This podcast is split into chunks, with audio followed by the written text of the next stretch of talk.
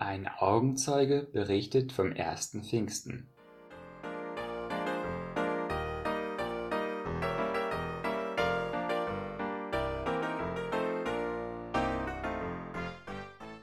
Nie vergesse ich den Tag, an dem ich auf dem Heimweg durch Jerusalem dieses ungeheure Brausen hörte. Es kam plötzlich wie ein gewaltiger Wind, der mit Wucht in ein Haus, nicht weit von mir entfernt hineinfegte. Gerade noch konnte ich meine Kappe festhalten, dass sie nicht davonflog. Auch die anderen Leute in meiner Nähe hatten mit der Sturmböe zu kämpfen. Ihre Kleider flatterten nur so, während sich manche an Bäumen oder einer Mauer festklammerten.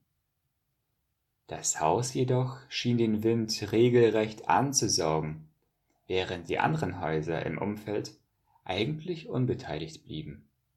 Es war mysteriös. Vorhänge wehten weit aus den Fenstern und laute Männerstimmen drangen heraus. Ich konnte hören, dass sie Gott lobten. Die Tonlagen klangen euphorisch, so dass ich mich fragte, was da wohl los sei. Als der Wind etwas abgeflacht war, eilte ich näher und warf einen Blick durch die Fenster.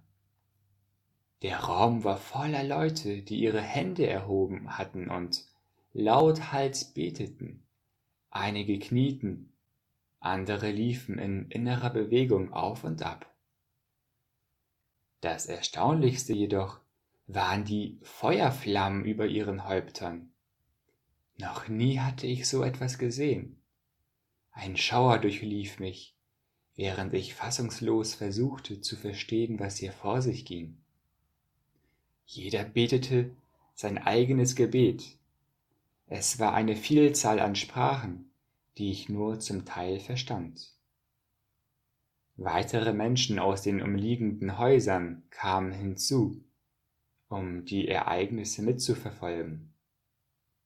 Einige von ihnen waren aus anderen Ländern nach Jerusalem gezogen und erschraken nun, als sie die Beter in ihren eigenen Mundarten reden hörten. Sie fragten sich, Wieso hören wir diese einheimischen Leute die großen Taten Gottes in unseren Sprachen reden? Die hinzugekommenen waren immerhin Pater, Meder und Elamiter, dazu Bewohner von Mesopotamien, Judäa und Kappadokien, aber auch aus Pontus, Asien und Phrygien. Außerdem gab es Zugezogene aus Pamphylien, Ägypten und den Gegenden von Libyen gegen Kyrene hin. Nicht zu vergessen die hier weilenden Römer, Juden und Proselyten, sowie Kreter und Araber.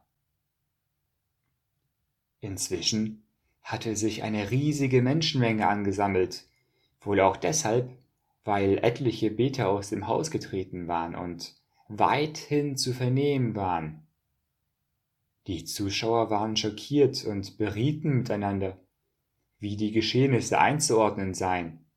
Einige spotteten, die Männer seien betrunken, doch das glaubte ich nicht. Womit waren dann die Feuerflammen über den Leuten zu erklären? Hier musste etwas anderes vorliegen. Schließlich trat eine Gruppe von einem Dutzend Männern vor, von denen der Anführer, man nannte ihn Petrus, eine längere Ansprache begann. Männer von Judäa und ihr alle, die ihr zu Jerusalem wohnet, dies sei euch kund, und nehmet zu Ohren meine Worte.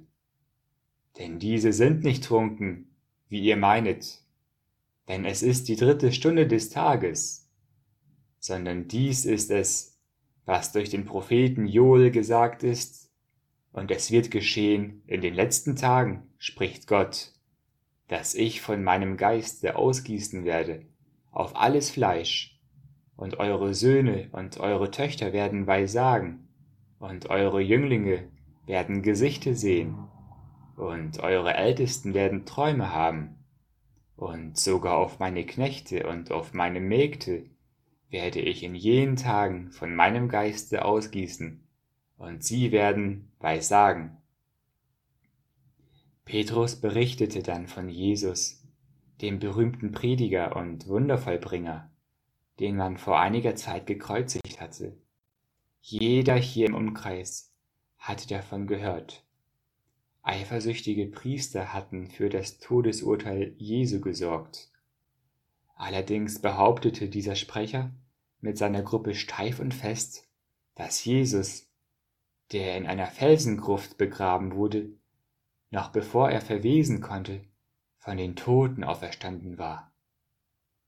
Petrus und die anderen bezeugten dabei, dass Jesus ihnen begegnet war, dann aber nach einer Reihe an Tagen zum Himmel auffuhr.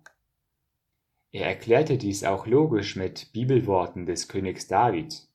Mehr noch, Petrus beanspruchte sogar für Jesus, dass dieser der Messias, der mit Gottes Geist gesalbte sei, den so viele Propheten schon angekündigt hatten. Die Ansprache des Mannes ging mir durch und durch. Ich konnte sehen, dass es den Umstehenden ähnlich ging. Das hier war von Gott, es gab keinen Zweifel. Es war genauso echt, wie die Taten des berühmten Jesus gewesen waren. Es gab einfach unzählige Berichte davon, die niemand leugnen konnte. Inzwischen war eine riesige Menschenmenge zusammengekommen, die den Worten von Petrus zuhörte. Es waren sicher einige tausend, die dicht zusammengedrängt versuchten, alles mitzuverfolgen. Die Leute fragten erschüttert, was sollen wir tun, Brüder? Petrus antwortete, Tut Buße, und ein jeglicher von euch werde getauft auf den Namen Jesu Christi zur Vergebung der Sünden, und ihr werdet die Gabe des Heiligen Geistes empfangen. Denn euch gehört die Verheißung und euren Kindern und allen, die in der Ferne sind, so viele irgend der Herr, unser Gott, herzurufen wird. Petrus sprach noch lange weiter, und viele nahmen seine Worte an. Man taufte die Leute auf den Namen Jesu, mich ebenso. Ich fühlte, wie der Geist Gottes auch in mich hineinströmte. Es war herrlich wie ein Traum. Noch nie hatte ich mich Gott so nahe gefühlt. Wir waren an diesem Tag etwa 3000 Menschen, die dazugekommen waren. Und das war erst der Anfang. Es stießen täglich mehr zur Gemeinde. Natürlich besuchten wir weiter die Predigten. Wir feierten aber auch das Abendmahl und beteten viel. Das Beste aber waren die Wunder, die Jesus durch die Männer tat.